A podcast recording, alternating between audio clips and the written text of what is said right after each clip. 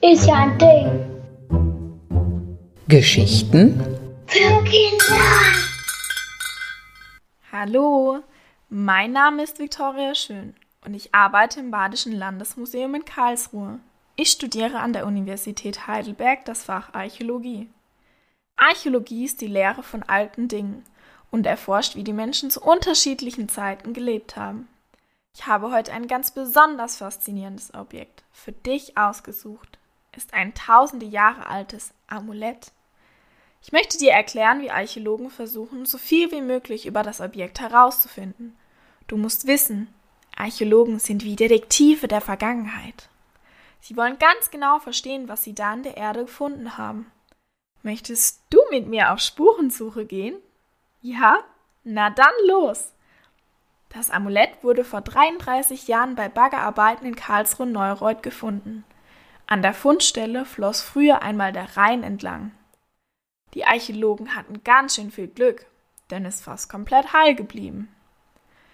Die Forscher haben nach so einem Fund zunächst ganz viele Fragen und schauen sich das Stück genau an. Und diese Fragen stellen wir uns jetzt auch mal. Aber schön der Reihe nach. Woraus wurde denn das Amulett hergestellt? Im Labor wird das Amulett als erstes untersucht. Es besteht aus Bronzeblech und Bronzedrähten und hat die Form eines Halbmondes. In der Mitte siehst du einen 20 cm langen Zahn eines Ebers. Das ist ungefähr so lang wie dein Schulmäppchen. Um diesen Eberzahn herum befinden sich Drähte aus Bronze. Du fragst dich sicher, was ein Eber ist. Nun, ein Eber, oder auch Keiler genannt, ist ein männliches Wildschwein. Das Amulett ist auf der Oberseite links und rechts mit drei Spiralen verziert.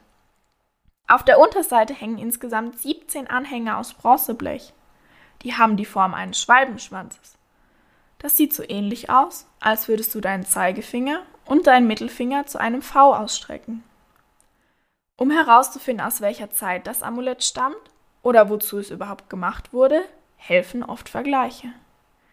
Das Amulett stammt aus der späten Bronzezeit und ist über 3000 Jahre alt. In der Bronzezeit stellten die Menschen ihre Werkzeuge immer häufiger aus Bronze, anstatt aus Stein her.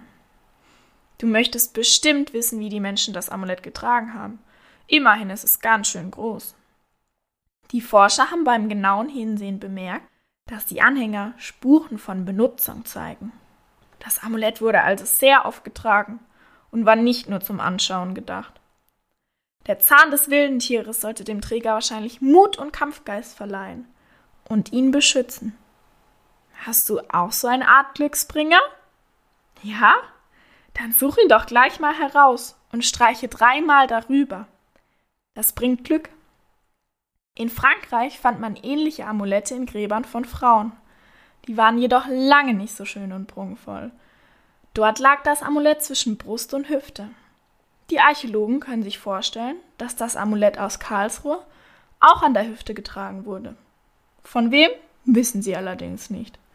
Kannst du dir vorstellen, wer so etwas getragen haben könnte? Als letztes interessiert dich mit Sicherheit noch, warum dieses wertvolle Amulett überhaupt in den Fluss gekommen ist. Nun, die Forscher haben da so eine Vermutung. In der Vergangenheit wurden prachtvolle Dinge oft den Göttern geschenkt. Die Menschen erhofften sich dadurch Glück und Schutz. Das Amulett wurde also vermutlich mit Absicht in den Fluss gelegt. Denn das wurde in der Zeit häufiger gemacht. Für uns heute ein Glück. Denn so konnten die Archäologen es tausende Jahre später finden. Und du kannst es bei uns im Museum anschauen. Komm doch mal vorbei. Ich hoffe, dir hat unsere Spurensuche in die Vergangenheit gefallen.